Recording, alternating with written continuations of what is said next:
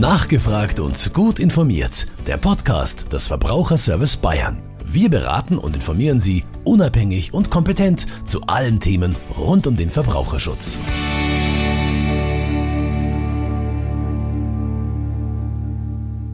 Herzlich willkommen zum Podcast Nachgefragt und gut informiert des Verbraucherservice Bayern im KDFB e.V. VSB. Mein Name ist Gisela End. Ich arbeite im Klimaladen der Verbraucherservice Bayern in Ansbach.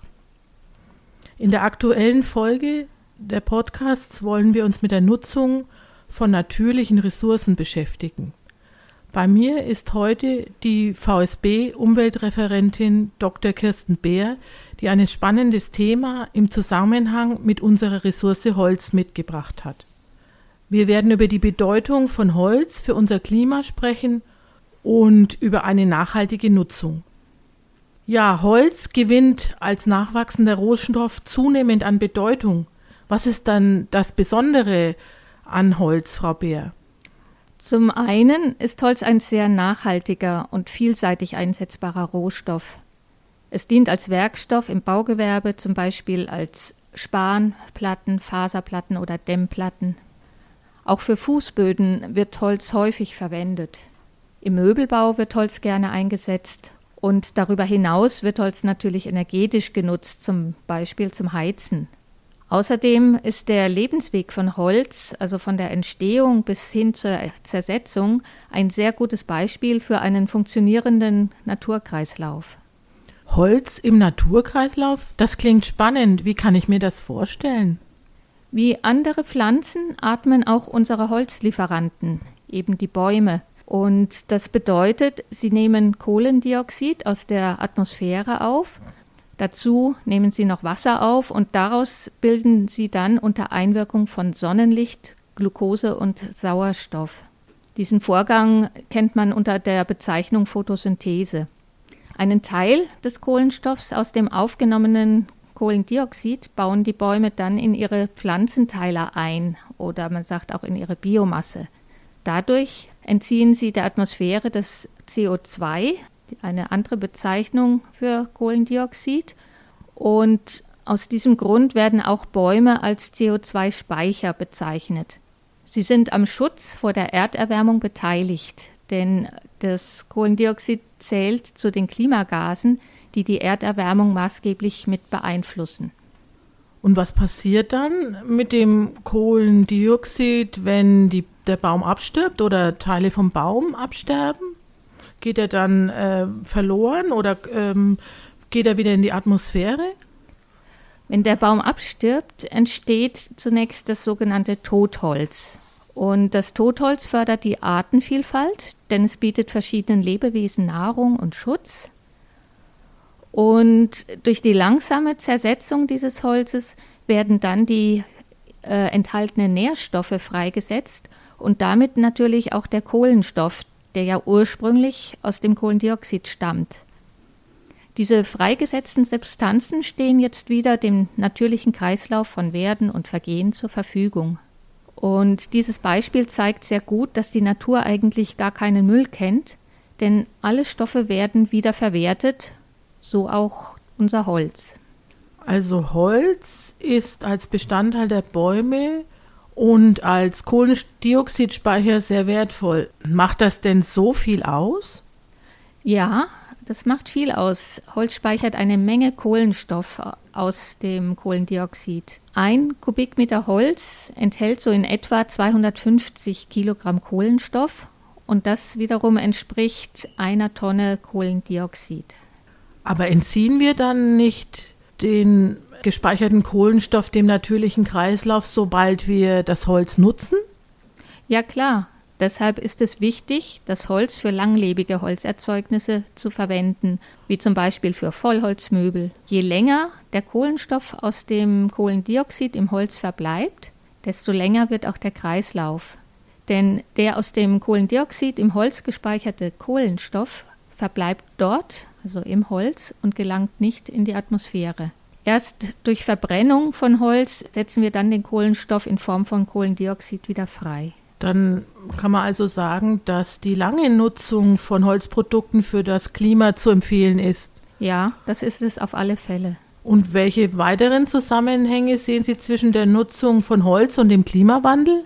Naja, die Holznutzung erfordert natürlich zunächst Waldrodungen, sofern jetzt nicht Recyclingmaterial zur Verfügung steht oder für den Verwendungszweck geeignet ist. Hier ist wichtig, dass nicht mehr Holz entnommen wird, als sich regenerieren kann, um jetzt den natürlichen Kreislauf auch im Gleichgewicht zu halten. Das wird leider nicht in allen Ländern beachtet. Wer das ignoriert, befeuert den Klimawandel, der sich in Luftverunreinigungen, Witterungsextremen, Waldbränden und auch in der Massenvermehrung von Insekten äußert. Das Ganze führt zu einer Zunahme des Schadholzes, das dann eben auch wieder anfällt. Und was versteht man dann unter Schadholz?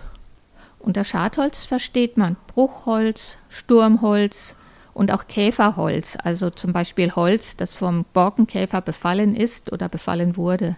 In den letzten Jahren hat der Schadholzanteil des aus dem Wald entnommenen Holzes zugenommen. Der ungeplante Schadholzanteil am Gesamteinschlag hat sich allein zwischen 2017 und 2019 verdreifacht. Ja, kann man dann überhaupt dieses Schadholz äh, wieder verwenden, äh, was aus dem Wald kommt? Ja, das ist generell schon möglich. Die Stabilität vom Holz wird hier ja nicht beeinflusst. Allerdings sorgen die Insekten, wie jetzt gerade zum Beispiel auch der Borkenkäfer im befallenen Holz, für Verfärbungen. Und das mindert natürlich die Qualität. Aha, das ist ja sehr spannend. Und in der öffentlichen Diskussion wird auch immer von stofflicher oder energetischer Nutzung gesprochen. Was verbirgt sich hinter diesen Begriffen in Bezug auf Holz? Naja, stofflich, das ist die Nutzung, wenn wir Holz zum Bauen verwenden oder zum Wohnen. Neben Massivholzerzeugnissen spielen hier auch Holzwerkstoffe eine wichtige Rolle, wie zum Beispiel die Herstellung von Span, Faser oder Dämmplatten, die mit speziellen Klebstoffen unter Temperatureinwirkung flächig verpresst werden. Aber auch die Bereiche der Zellstoff- und Papierproduktion fallen hier runter. Bei der energetischen Verwertung, da dient das Holz als Brennmaterial, also zum Beispiel in privaten Haushalten, aber auch für Biomasse, Groß- oder Kleinfeuerungsanlagen. Dieser Bereich macht ungefähr die Hälfte des gesamten Holzverbrauches aus. Ja, werden denn nicht meist Holzabfälle als Brennstoff eingesetzt? Ich denke da zum Beispiel an die Pelletheizungen. Nicht unbedingt. Also Öfen und Kamine, die mit Holzscheiten befeuert werden, sind nach wie vor auch beliebt.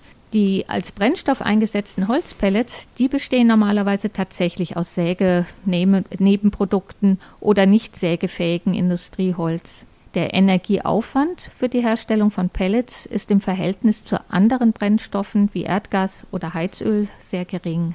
Außerdem sind auch Hackschnitzel noch verbreitet. Die bestehen jetzt in der Regel aus Rest- oder eben Schadholz. Also in Deutschland kommt die erneuerbare Energie derzeit zu etwa einem Drittel aus den Holzbrennstoffen.